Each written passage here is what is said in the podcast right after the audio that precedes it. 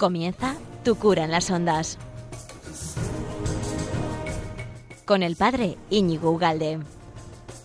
Muy buenos días, amigo de Radio María. Encantado de estar otra vez contigo en este precioso jueves eh, de febrero que ya toca enseguida eh, Cuaresma y por lo tanto ya toca enseguida la resurrección del Señor, la primavera, etcétera. Pero hay que sumergirse. Bueno, eh, preparado dos temas que a lo mejor no son los más, los más alegres de la huerta, pero me parece que son interesantes, que son, bueno, casi casi necesarios, ¿no? Y, uno es a petición del público, que me encanta que me hagáis peticiones, porque a veces cuesta más elegir tema que el prepararlo. Entonces sería, el primero es, quería hablar contigo sobre el dolor ¿no? que vemos y que, bueno, pues lacerante de eh, los abandonos de compañeros eh, sacerdotes, los, los abandonos de los religiosos, ¿no? las deserciones, en definitiva. Y luego también se pueden extender esto a los matrimonios. ¿eh? Pero bueno, me han pedido específicamente por este tema. Y luego me gustaría hablar de un personaje que parece que no tiene nada que ver con lo que está ocurriendo hoy y que es muy interesante, muy interesante, que es Alexis Tocqueville, o Tocqueville, o bueno, ese es un francés muy interesante. Eh, comenzamos ya, no te vayas, apasionante los temas.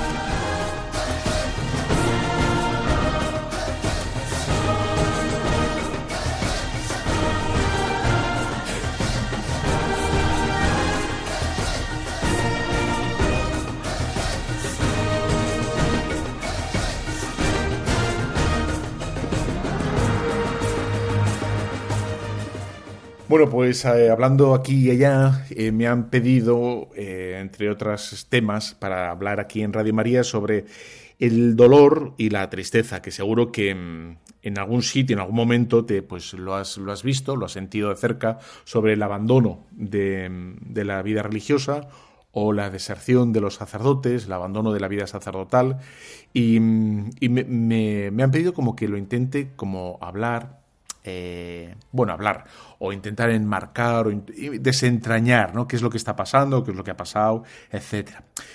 Es verdad que históricamente hablando, después del Concilio Vaticano II hubo una gran, un gran derrumbe, pero un enorme derrumbe de la vida religiosa. ¿No? Fue todo como que cayó absolutamente, hubo un montón de defecciones de la vida religiosa y mm, hizo, hizo tanto daño a tanta gente, ¿no? Eh, a la gente se, se sintió confundida absolutamente en los años 60, 70, de un montón de gente que habían sido sus párrocos o familias que habían enviado y estaban a punto ¿no? de ordenarse sus hijos y mm, en unas cifras estratosféricas, pero como nunca había habido, eh, bueno, se abandonó la vida religiosa, ya sea en los conventos, ya sea en las parroquias, etcétera. El, otro día le enseñaba a un colega que no conocía el tamaño, bueno, que ha pasado en, en, mil diócesis distintas, ¿no? El tamaño de la diócesis del seminario de Bilbao que era espectacular. El seminario de Derio y aquí también en Navarra, ¿no? Un seminario eh, gigante, pero gigante, para miles de, candidatos y que literalmente de la noche a la mañana, de la noche a la mañana, pues colapsaron, eh, se vaciaron, ¿no? Y se quedaron como en, en migajas, en el chasis. O sea, no había, no había vocaciones. Yo no voy a entrar en aquello, ¿vale? Porque han pasado ya casi 50 años. Y, sin embargo, al cabo de 50 años, que parece que nos, tendríamos que haber pasado, digamos, el tiempo suficiente para aprender qué es lo que se hizo mal, qué es lo que ocurrió, qué es lo que pasó, pues seguimos teniendo unas cifras que, hombre, sin ser aquellas, aún así siguen siendo dolorosas, siendo unas cifras que duelen mucho. Y me mm, voy a coger las cifras del secretario para Institutos de la Vida Consagrada, Em, don, Monseñor Carballo, que da las, cifras, las, cifras siguientes. Del año 2008 al 2012 dice que hubo 11.800 dispensas para los religiosos, ¿no? De los cuales, pues, en fin, luego acabarán también en... Y, y 1.188 para los sacerdotes. Como veis, las cifras no son pequeñas. Estamos hablando de unos 13.000 más o menos personas en cinco años. Y además es una sangría que no para. No, no es algo que ha pasado y ya se ha corregido o se, o se ha dado con la solución, sino que tristemente, tristemente, pues son cifras recurrentes que, que siguen manteniéndose y que hacen sufrir al sujeto, al que los padece, y luego hacen sufrir también a las comunidades, las comunidades que, que padecen estas deserciones pues se sienten un poco confundidas. Ahora el párroco, ¿qué tal? El párroco que ahora de repente le ven que se va, que lo deja, que se casa o lo que sea, pues hace daño porque la gente es buena, la gente tiene fe y, les duele ver como una especie de fracaso, digamos, eh, a esa vocación primera y les deja confundidos. Y también la otra parte, que, que no, es, o sea, no es poca cosa, como que hay una pérdida de confianza, ¿no? Porque si lo ves repetir esto varias veces, ¿no? Si el de aquí, el de allá, el de acullá, etcétera, pasa esto,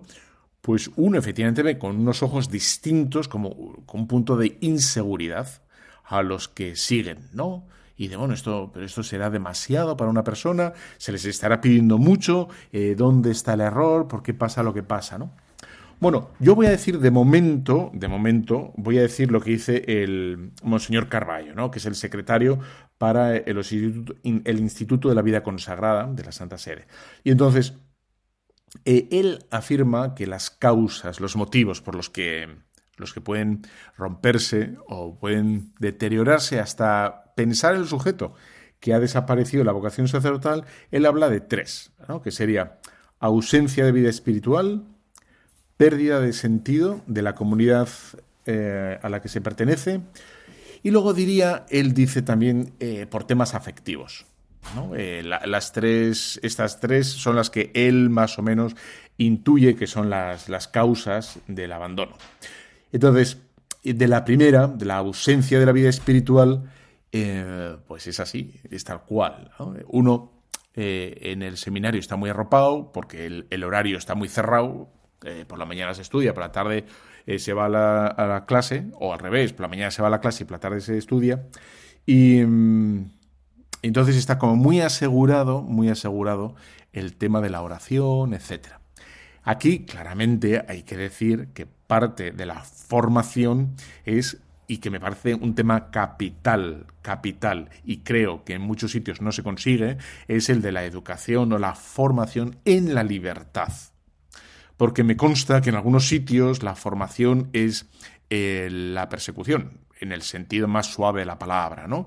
El de mm, ver, si la luz está apagada a las 12, ver si estás en clase, ver si cuando dices que vas a comprar un cuaderno, vas realmente a comprar un cuaderno, de tal manera que la educación a veces se puede convertir en una especie como de policíaca, a ver si haces lo que dices. Bueno, durante cinco años puedes perseguir a una persona, ¿no? Y la persona puede al final someterse al dictamen del superior. Pero la cuestión es, educar en libertad es que la persona quiera hacer lo que quiere el seminario, lo que quiere la iglesia. Es decir, crear esa persona, ese candidato en persona de, oración, en persona eucarística, en persona de eh, sacramental, una persona que, que, busque ¿no? salirse a los demás.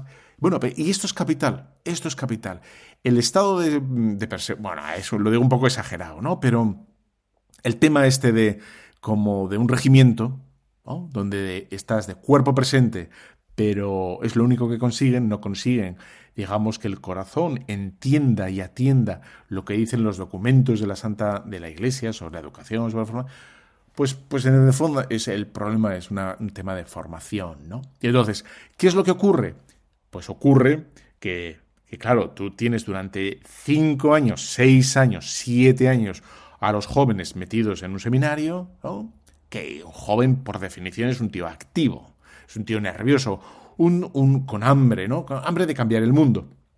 Claro, lo sueltas a la parroquia y si no tiene bien claro la idea de que él es el primer interesado, ¿no? En no perder, digamos, esa esa fuerza, ese punch espiritual, pues va a caer, va a caer, ¿no? Y entonces llegan jóvenes a la parroquia, o no tan jóvenes, ¿eh?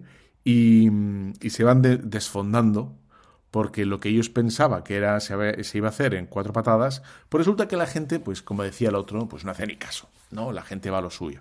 Efectivamente, la gente va a lo suyo, más o menos, más o menos, y hay que conseguir que uno no, no, no, no pierda fuelle, no pierda el fondo, ¿no? Me acuerdo de un de uno, de un, sujeto, un ser humano, de tantos, ¿no? que entró a la parroquia así, entró en septiembre, más o menos es cuando empieza ¿no? la vida pastoral en las parroquias, digamos, como de cero. Empezó en septiembre con, muchas ganas, recién ordenado, vamos, iba por las calles, entraba a todas las casas, eh, iba a todas las cenas, iba a todas las comidas, hacía absolutamente todo, todo, todo. De tal manera que para Navidad el, hombre ya estaba desorientado, ¿no? porque efectivamente para Navidad había estado comiendo y cenando en todas las casas, en todas las... En fin, y, y él estaba desfondado, ya no tenía la energía espiritual, espiritual, ¿no? Para que cuando estás comiendo sirva para algo la comida, es decir, para que puedas encontrarte hoy llevar a la gente a Dios, para que la comida no sea sin más una comida y un pasártelo bien, ¿no? Para que cuando vayas a visitar una casa, no te quedes sin más en visitar la casa, sino que intentes meter a la gente ¿no? en Dios, para que intentes meter a la gente en vida de oración o para que abres, abras nuevas sendas en, en, la cabeza y en el corazón de los que te invitan, ¿no? De, ya sea por agradecimiento o por lo que sea, por una invitación o por sugerir un libro o por sugerir mil temas distintos. Cuestión, que es verdad que la vida espiritual, como dice, eh, bueno, pues Monseñor Carballo, es un, bueno, es, es, una causa, efectivamente, una causa que puede ser por, por eh, desbocarnos, desbocarnos a la hora de hacer y hacer y hacer con un buen, una buena intención, ¿no? Pero qué, qué absurdo es, ¿no? Esto de, de, no afilar el cuchillo, ¿no? Que, que, que en definitiva es cuidar la piedad. Si uno no cuida la piedad, si uno no afila el cuchillo bien, si uno no tiene tensa el, arco, pues si no tiene bien tensado, pues las flechas van a ir bien lejos o le va a costar mucho más cortar lo que tenga que cortar con el cuchillo. Si uno está torpón espiritualmente, pues le va a costar las cosas de Dios o llevar adelante las cosas de Dios. Por lo tanto, ¿qué, qué verdad es que, descuidar la vida espiritual muchas veces nos hace descuidar pues, pues nuestra, nuestra profunda vocación, ¿no? nuestra, nuestra identidad más profunda. ¿Quién soy yo? Bueno, quiero decir que esto que estoy diciendo vale, por supuesto, para los religiosos, para los sacerdotes, pero también vale para los, ahora mismo, para la, vida matrimonial, ¿no? La vida matrimonial que, que está llena de, de, ajetreos y de jaleos. Claro, no estamos llamados a aguantar nos unos a otros. No estamos llamados a aguantar a la parroquia, no estamos llamados a aguantar al marido ni a la mujer. Estamos llamados a querernos, a quererles de verdad, a atenderles de corazón, ¿no? Bueno, pues eso se hace con, con esa vibración espiritual, con esa vibración que queremos tener, ¿no? Ahí está. Dice, como segunda causa de Monseñor Carballo, que me parece, bueno, pues supongo que lo habrán estudiado y, que yo más o menos también estoy de acuerdo, ¿eh? dice, pérdida de sentido de pertenencia a la comunidad. Pues como la familia, la familia, la comunidad, la parroquia, pues, pues es muy bonita en Navidad, cuando uno mira para atrás y dice qué bonito lo que hemos construido, eh, todo lo que hemos hecho juntos, fíjate los hijos que tenemos, si lo miran los nietos o los abuelos, pues los abuelos miran y fíjate mis hijos, mis nietos. Pero también es verdad que eso en el día a día, día a día, eh, cuesta, cuesta levantarse, llevar a los niños aquí, llevar al, colegio, llevar al médico, el dolor de cabeza, el grito, el disgusto, em, las manías, las costumbres de cada uno, etc. Bueno, pues qué duda cabe que, que podemos ir desenfocándonos nosotros con las incomprensiones, con con los desencantos, con las desilusiones, con los cansancios, con mil cosas distintas del día a día, pues, pues podemos ir perdiendo el sentido de para qué estamos aquí. Y para eso vuelvo a la, como a la primera idea, ¿no? Para eso es el examen de conciencia, la confesión, el rectificar constantemente la intención de querer hacer las cosas bien, tener un, un alma magnánima, ¿no? Magnánima. Es decir, que es verdad, es que todos podemos acabar empequeñeciendo nuestra vocación en la vida religiosa, en la vida matrimonial, ¿no? Pues, pues con mil cosas distintas, con, con cómo cierra la puerta, cómo deja las cosas en la cama, cómo deja las cosas en el cajón, cómo deja las cosas en la sala o cómo, cómo lo que deja cuando come, porque siempre deja algo y siempre me tengo que comer yo las sobras y o porque nunca pide, o porque nunca llama, o porque nunca contesta, o porque siempre llama, o porque siempre contesta, o porque siempre... Bueno, todas esas cosas minucias, minucias, pero que es verdad, porque somos de barro y somos frágiles, pues pueden hacer mella, ¿no? Y este siempre tiene que decir la última palabra, y este siempre se escaquea, y este, fíjate que le hemos dicho 30 veces que no, y lo hace, le he dicho que cierre y, y, y no, bueno, lo que sea, ¿no? Todas esas cosas que y vuelvo, vuelvo a decirlo del principio, tenemos que hacer de eso materia, materia de oración, materia sacramental, ¿no? Para llevarlo a la Eucaristía, para llevarlo a la confesión, para llevarlo a nuestra vida mm, eh, digamos, de ascesis. Eh, digo, bueno, pues,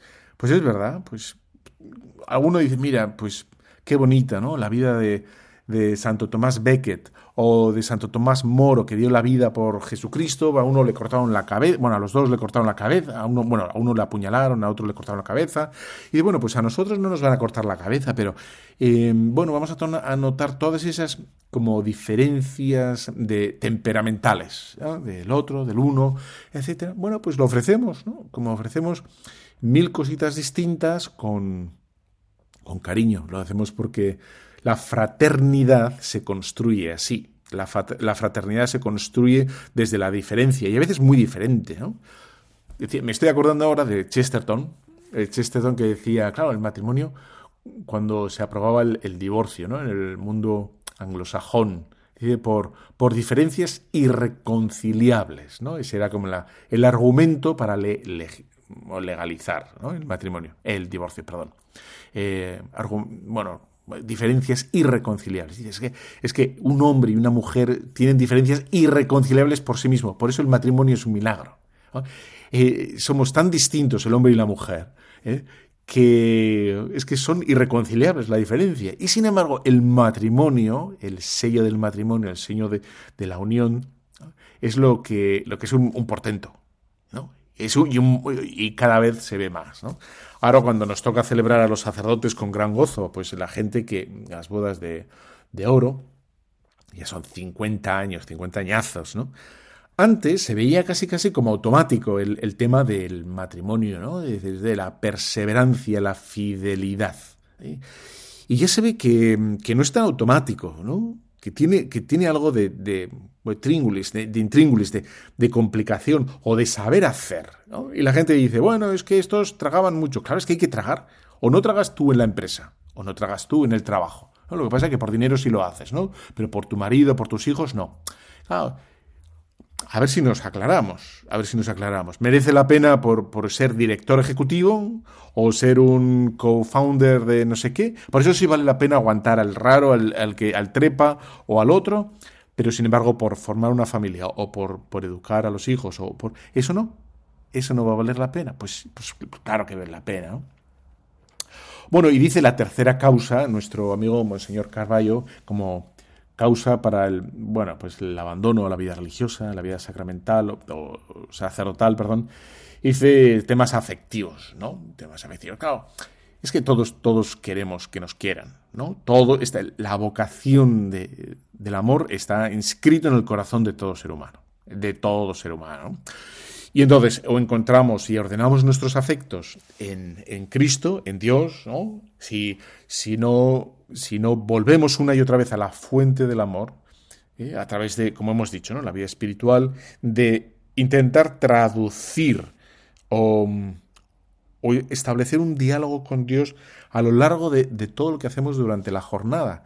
Que se te quema el café, que eh, no llega el autobús, que llegas tarde, que te han pedido otra charla y no tienes tiempo, que mil cosas distintas, ¿no? Bueno, pues todo eso, si si no lo vivimos en el Señor, no lo vemos con, pues efectivamente se va produciendo todo lo contrario, todo lo contrario, que es una alienación, ¿no? Una especie como de sobrecarga, con una especie de vacío, como una especie de, de sinsentido que va a hacer que efectivamente, pues, bueno, nos enamoremos de la primera que salga, ¿no? O quizá no la primera, sino la quinta. ¿No? Y, ahí está el problema. ¿O ¿Cuáles temas afectivos? Pues claro, pues nadie me entiende, nadie me comprende. Tú sí que me entiendes, tú sí que me comprendes, tú eres la única que me escucha, tú eres la única que me comprende. No así el obispo, no, no al superior, ese sí que no me... Porque, bueno, y, es verdad que, a lo mejor tiene razón, que la única que te convence, puede ser que sea verdad, que la única que, te convence o que te escucha o que te atiende o que te entiende es, yo qué sé, quien sea. Pero qué duda cabe que, nosotros hemos entregado al corazón y entonces si no volvemos a, conseguir darlo al Señor, pues vamos a ir a trompicones, ¿no? A trompicones. Y eso pasa también con, con la vida matrimonial, ¿no? Cuando uno va en los en, las charlas prematrimoniales les suelo decir que el tema, la infidelidad no empieza adrede. Quiero decir, uno no sale de casa queriendo ser infiel. Cuando uno quiere ser infiel es porque ya ha sido sin querer, sin querer, infiel mucho tiempo antes. Sin querer. Cuando después de, una discusión que dura más de un día, por eso no deben durar más de un día, pero cuando uno tiene una discusión de más de un día y más de dos y más de tres, ¿eh? y deja pasar y deja pasar y deja pasar, pues es lógico, no digo que esté bien, pero es lógico que ambos y busquen un, desahogo, un desahogo aquí o allá. Si, si no se dan cuenta, sin querer estarán desahogándose ellas con alguno y ellos con alguna. ¿eh? Porque bueno, si ellas se desahogan con ellas y ellos con ellos, pues ni tan mal. Ni tan mal. Pero sin querer un día, pues a lo mejor te desahogas con, con yo que sé quién, entonces sí que te entiendes, sí que empieza, ah, y, estaba atenta y me miraba, y uno empieza ya efectivamente la pendiente resbaladiza, ¿no? De ir poco a poco y ir como transigiendo, transigiendo, Bueno, eh, habrá que dar soluciones a esto, ¿no? Yo tengo, yo tengo solo una, aunque se pueden dar más, yo tengo una, te la voy a dar, te la voy a dar después de esta canción que me parece preciosa, de nuestra amiga Gloria Estefan y, y que me encanta. Y a ti te va, te va a encantar, ya vas a ver. Tus ojos, claro de monte, como guitarras trovadoras de San Juan. Tus ojos son mi suplicio mi despertar. Tus ojos que me arrebatan son mi locura, son la plena Tus ojos lo tienen todo, nada me falta porque son mi bendición. Tus ojos que tienen mi ausencia como dulce y fresco sereno de mar tus ojos son mi equilibrio, son mi libertad. Mírame, dame fuerza y alivio. Mírame, qué es lo que necesito. Mírame, para tenerlo todo, solo basta quedarme fundida en tus ojos Mírame, que es la paz tu mirada. Mírame, que mi dicha no alcanza. Mírame, que la luz y la calma que me brindan tus ojos tranquilizan mi alma.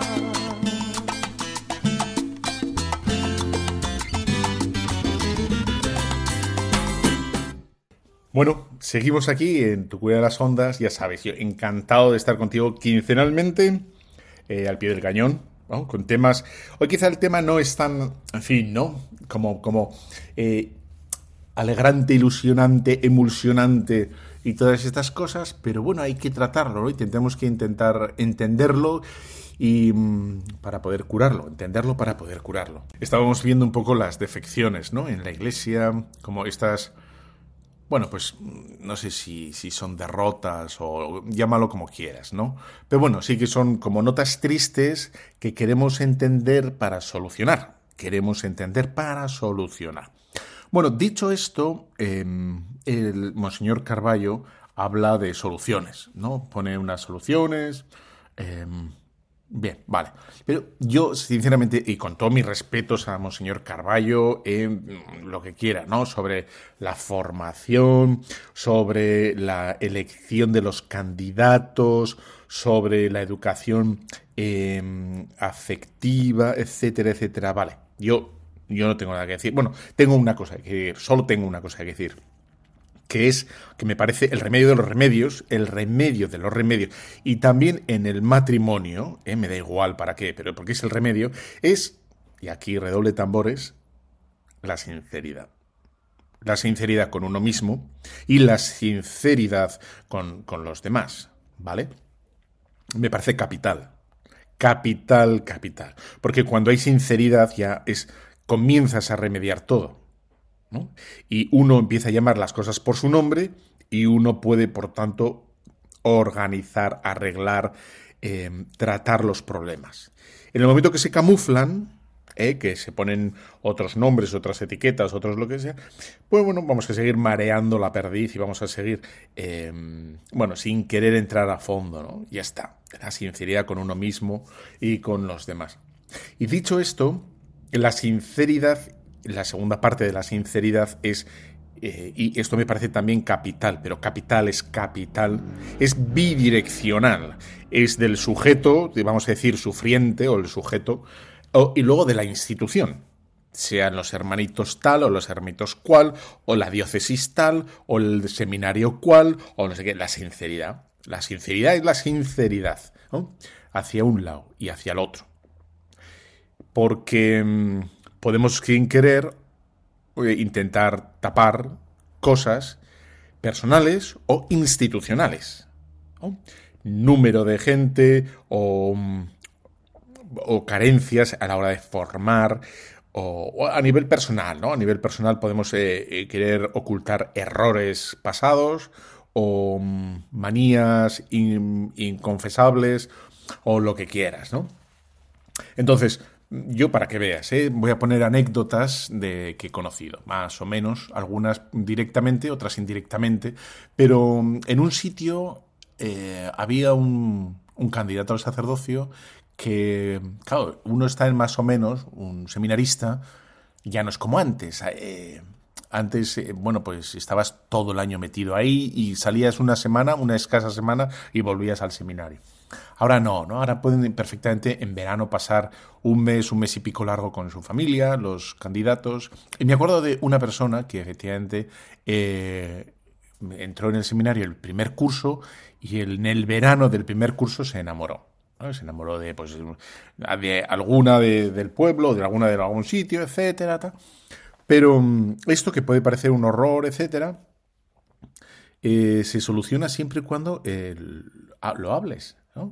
Y este sujeto lo habló. Y es que me, Entonces, ahora viene la parte interesante también de, la otra, ¿no? De, la institución. Vale, ¿tú qué quieres? ¿Tú qué quieres?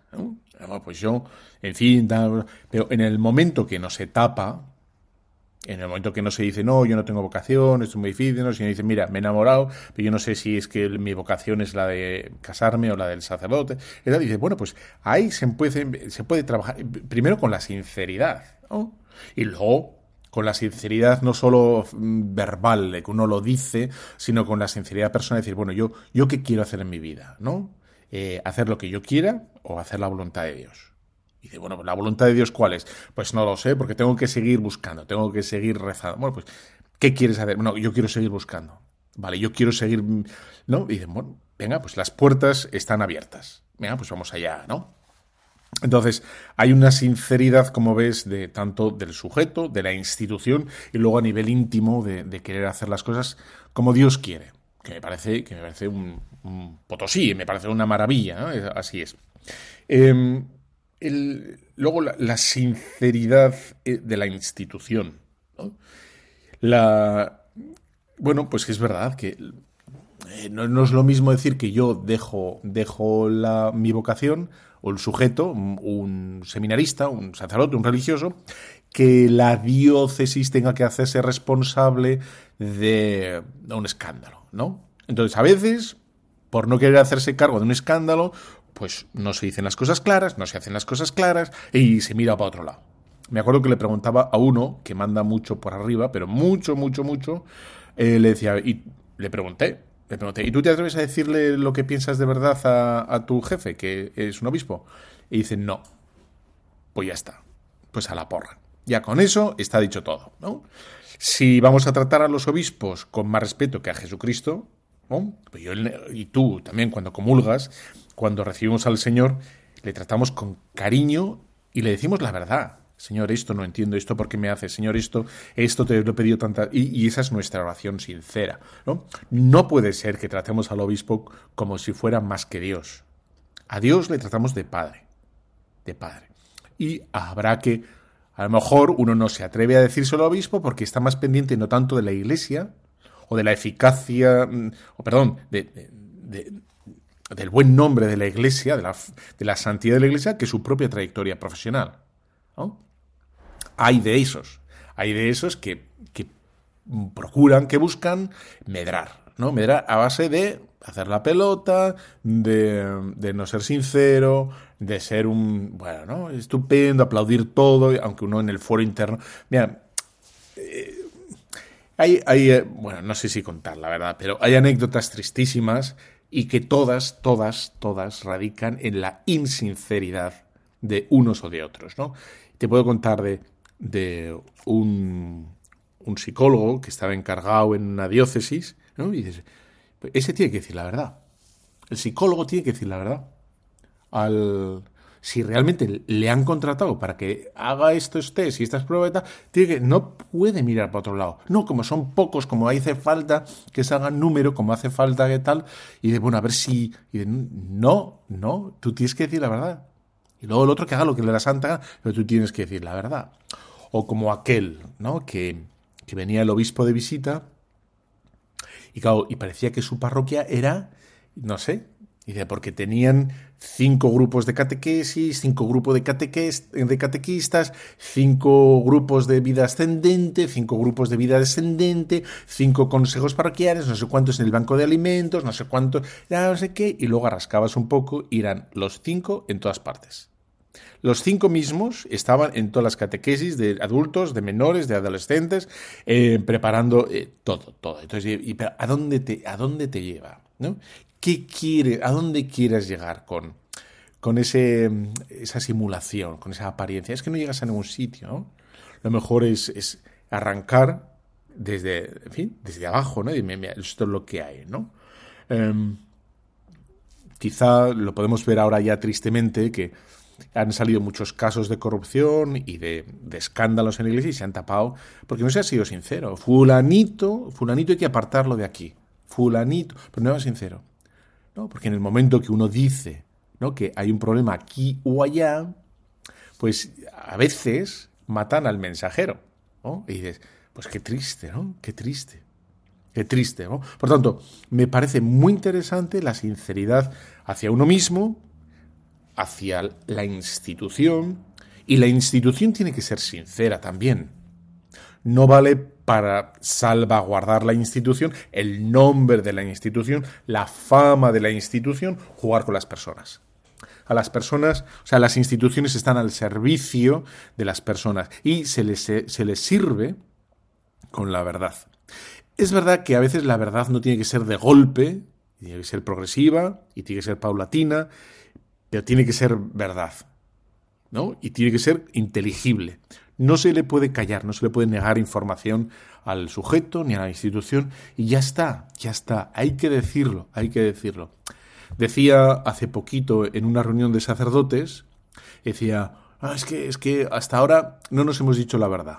No porque se mienta, porque a veces con que no se diga toda la verdad ya vale, ¿no? Como lo de las, como he dicho antes, ¿no? Bueno, pues tenemos un grupo de catequistas, de, catequesis de niños, catequesis de, adolescentes, catequesis de confirmación, tenemos un grupo de, premati, eh, de, eh, de, matrimonios, tenemos un grupo de vida ascendente, tenemos y quién, pues son los cinco de siempre.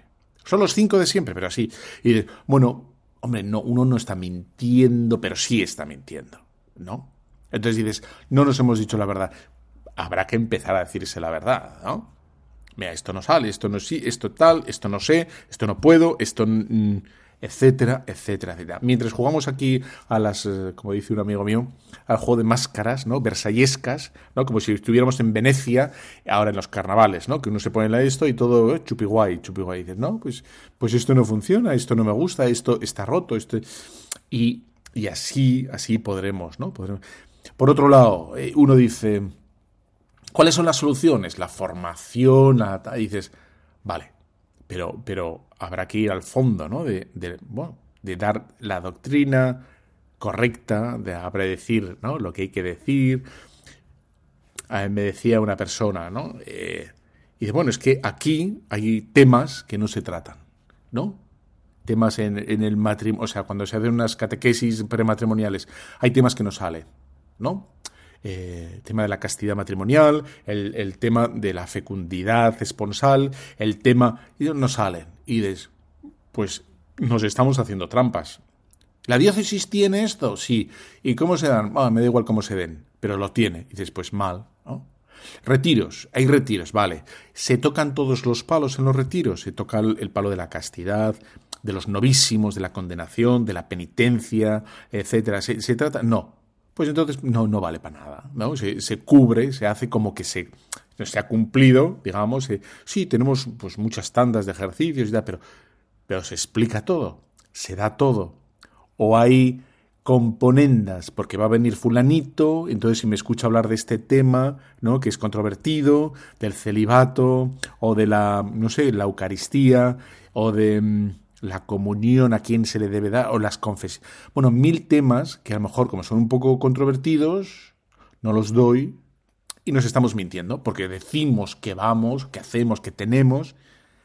Bueno, soy un poco genérico, porque no quiero. No quiero entrar en muchos detalles, pero como ves, aquí la sinceridad institucional, ¿no? no solo la personal, sino la institucional, que sin querer, pues no se da cuenta que está jugando. Me decía una persona también, una persona. Qué importante es esto. Qué y yo pensaba, pero si tú tienes lo mismo multiplicado por, por 10, tienes lo mismo multiplicado por 10. Lo que pasa es que tú no puedes, no puedes, eh, o sea, no quieres, digamos, ponerlo en funcionamiento allí donde te toca. No, es que, eh, bueno, pues, pues entonces no digas que es muy importante eso, porque tú puedes hacerlo, ¿no? Eh, en fin. Aunque es, es verdad que a veces no es fácil, etcétera, etcétera, ¿no? Bueno, sinceridad a la hora de formar, sinceridad a la hora de enseñar, sinceridad en la dirección espiritual, ¿no? Que a veces hay que hacer un poquito de daño, ¿no? Para quitar la espina, pues hay que hurgar en la herida y a lo mejor duele y de, mira, es que tienes que corregir acá, tienes que corregir allá, tienes que, ¿no? Y de, bueno, y que lo diga otro, que lo diga el siguiente, ¿no? Y no, pues, eh, pues habrá que quitar a este personaje de aquí o este que no lo está haciendo bien. Bueno, ¿a quién se lo dice? Pues el que se lo tenga que decir. Y ya no voy a hablar más de este tema porque ya lo has entendido perfectamente y para qué vamos a hablar, ¿no? Te dejo con, con otra cancioncilla y volvemos inmediatamente.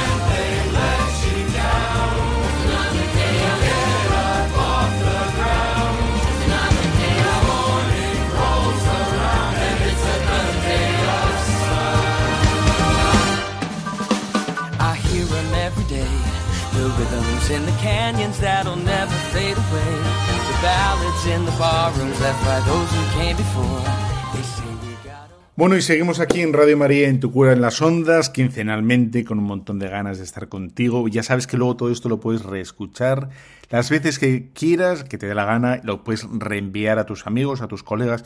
Puedes interaccionar con nosotros en todas las plataformas Telegram, Spotify, YouTube, Facebook, Instagram, eh, Spotify, la página web de Radio María, absolutamente en todas. Oye, padre, nos ha gustado, me gustaría, podrías, etcétera, etcétera, etcétera, etcétera. ¿No?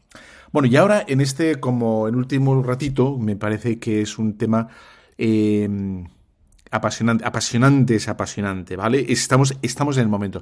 Estamos, como dice la canción, en el ojo del huracán. En el ojo del huracán, ¿no?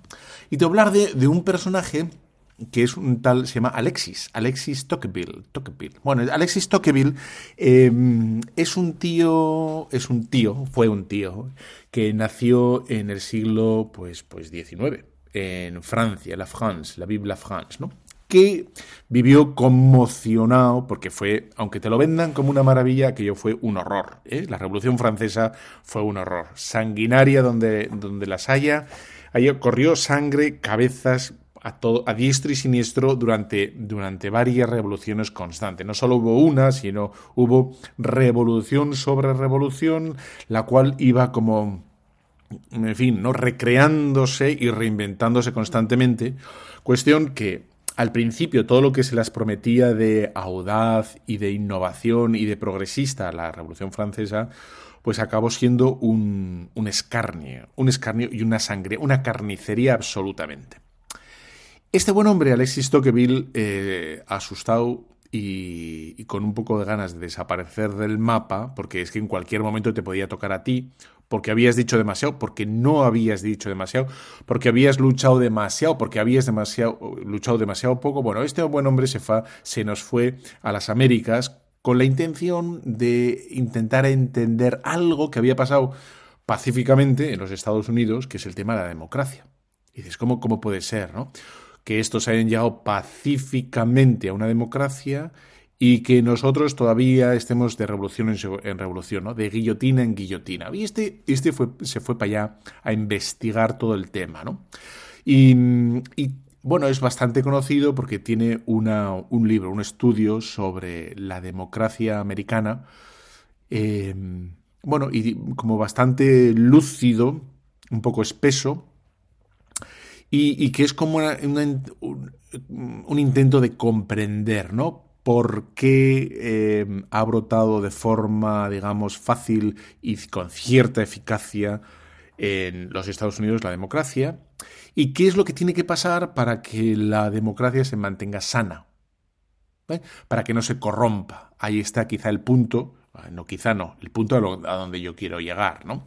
Porque él tiene, tiene como una visión a futuro de, por dónde puede ir la corrupción de la democracia.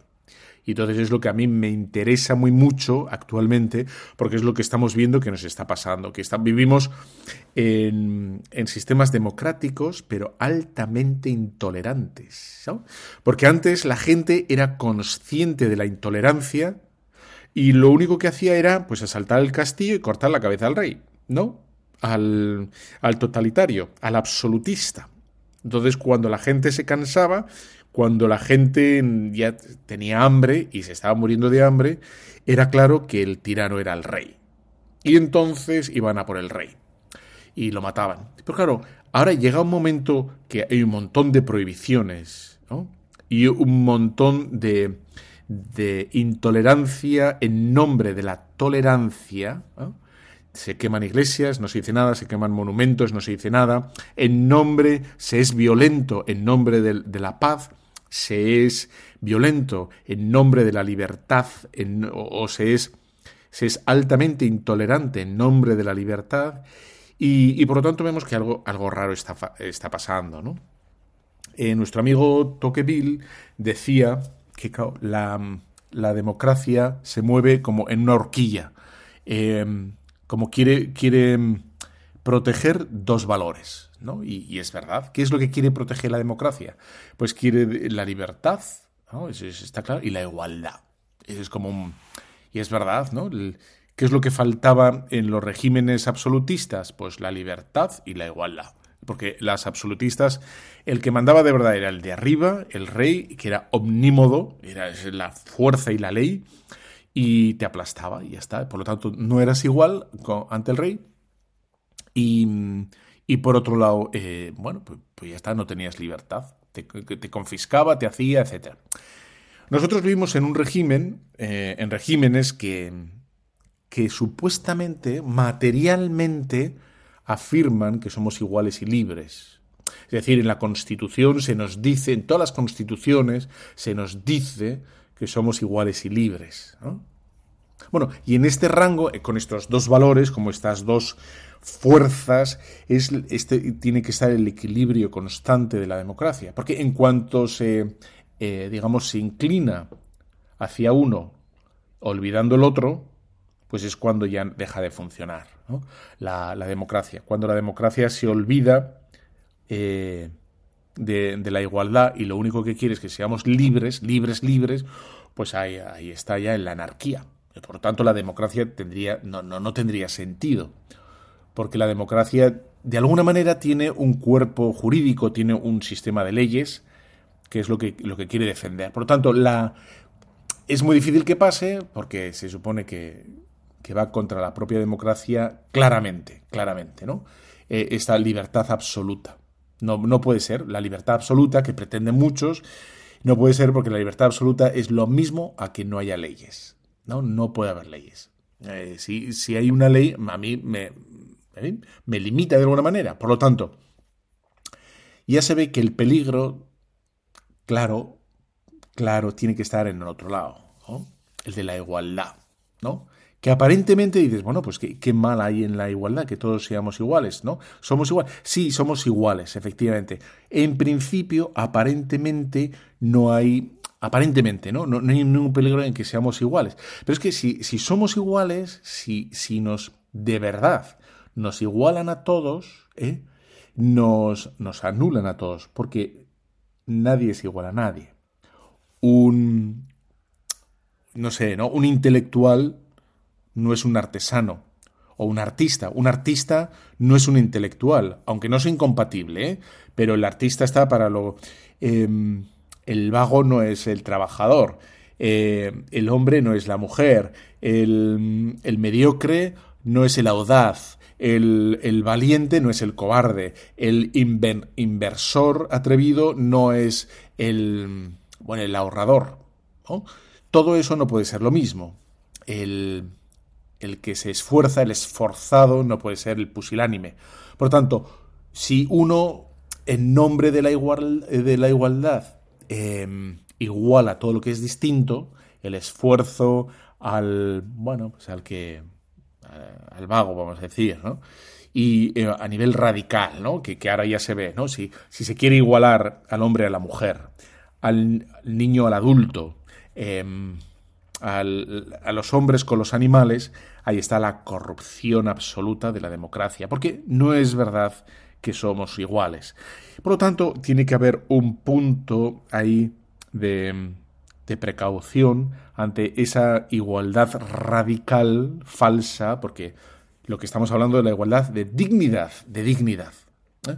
Pero, pero no es una igualdad material, no es una igualdad legal, que un niño puede hacer lo mismo que la madre, que la madre puede hacer lo mismo que un, que un adolescente, que un adolescente puede hacer lo mismo que... No, son cosas distintas, ¿no? Un padre de familia tiene distinta igualdad a un, a un perro, ¿no? Y un granjero tiene, eh, es distinto a una vaca y tiene derechos distintos porque la vaca no tiene derechos. Es que ya estamos así, ¿no? Un no nacido, un niño no nacido, no tiene los mismos derechos que una lechuga, ¿no? La lechuga es distinta, no, no, es todo igual. Por lo tanto, la igualdad absoluta que corrompe, corrompe la democracia. Y decía, decía que esto, decía nuestro amigo, pues hace ya 200 años, Alexis Tocqueville, decía que esto es por el abandono de, de los ciudadanos de las instituciones. Porque el poder por sí mismo llama poder. Y el poder es como el agua, va a ir ocupando todo el máximo espacio que, pueda. Cuando la sociedad, los individuos, es decir, tú y yo, se repliegan sobre sus propios intereses, es decir, se vuelven eh, individuos egoístas que solo buscan su propia comodidad, mi trabajo, mi vacación y no me molestes, es ahí cuando va a empezar la corrupción del Estado, porque va a intentar hacer todo lo que pueda en lugar del, del individuo. Por lo tanto, dice nuestro amigo Alexis Tocqueville, que lo que le toca a una sociedad sana, a una sociedad sana, es poner límite al Estado, porque el, digamos, el aparato de la democracia está al servicio, y así es como dicen los, los papas, ¿no? En, sus enseñanzas, eh, está al servicio de la familia, de la familia. Cuando, cuando decimos que el Estado eh, está al servicio es porque el Estado es subsidiario. El subsidiario quiere decir que mm, el Estado no preside, sino que el Estado está para servir, para servir. Está hecho para servir a la familia. Y digo la familia porque esta es la jerarquía. El orden de la Iglesia es primero la familia, luego la sociedad y luego el Estado. Por importancia. Primero, de forma natural. Y la, Iglesia lo único que hace es seguir el orden natural de los factores. Primero se nace en la historia, nace la familia, luego va a salir la sociedad y como resultado lógico, pero final, es el Estado. Ahora tenemos dos sistemas distintos, digamos, para manejar un, un Estado, que sería el socialista, el, el comunista, y mm, por el cual lo primero en esta ideología sería el Estado, pero que de verdad es lo último que aparece.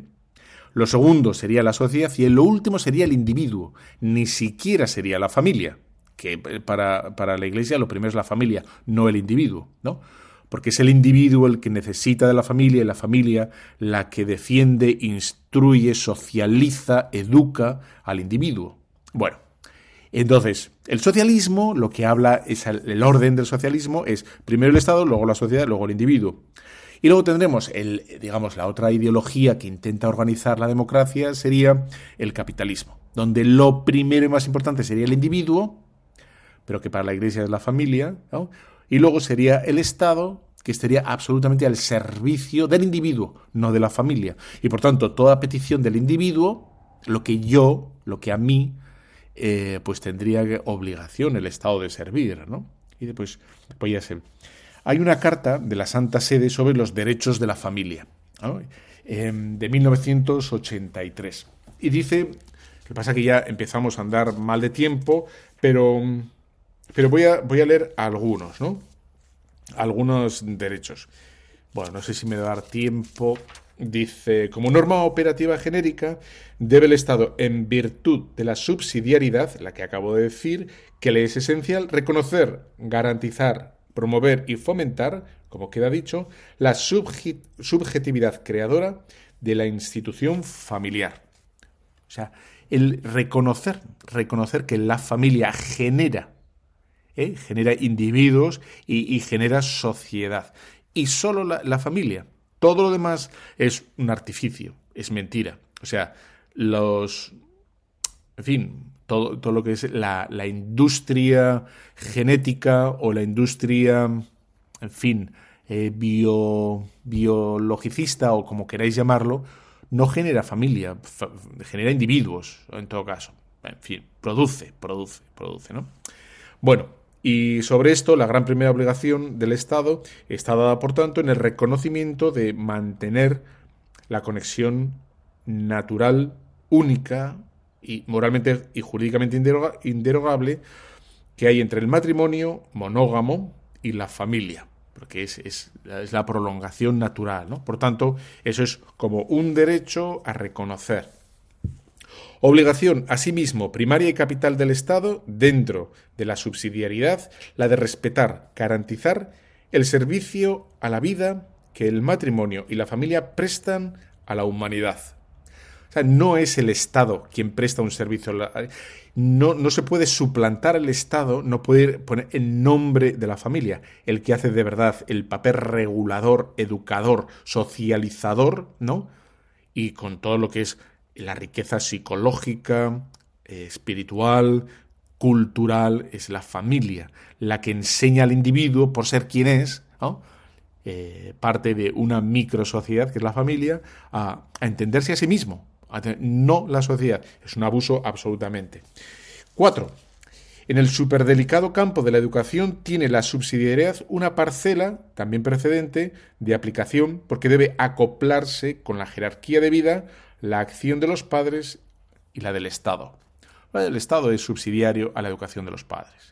Tienen que, que oh, eh, proveer, perdón, proveer de lo que haga falta, ¿no? Profesores, eh, buena educación, instrumentación, eh, bla, bla, bla, pero, pero no suplantar jamás, ¿no? No suplantar jamás. Bueno, dice algunos derechos más, no lo voy a leer porque no queda tiempo y no quiero ser un ectoplastus, pero como ves, mm, nos queda mucho por hacer.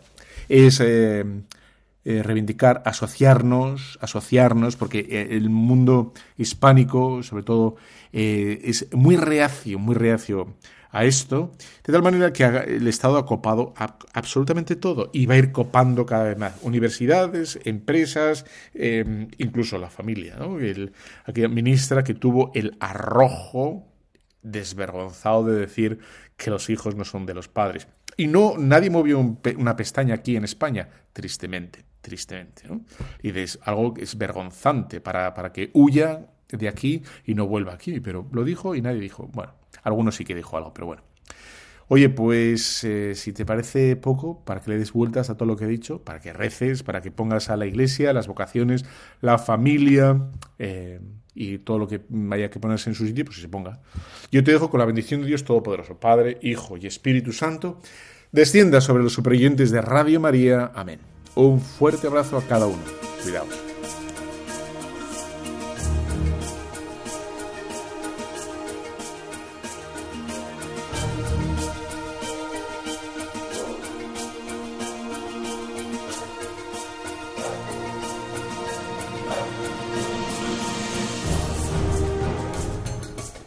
Han escuchado Tu cura en las ondas con el padre Íñigo Ugalde.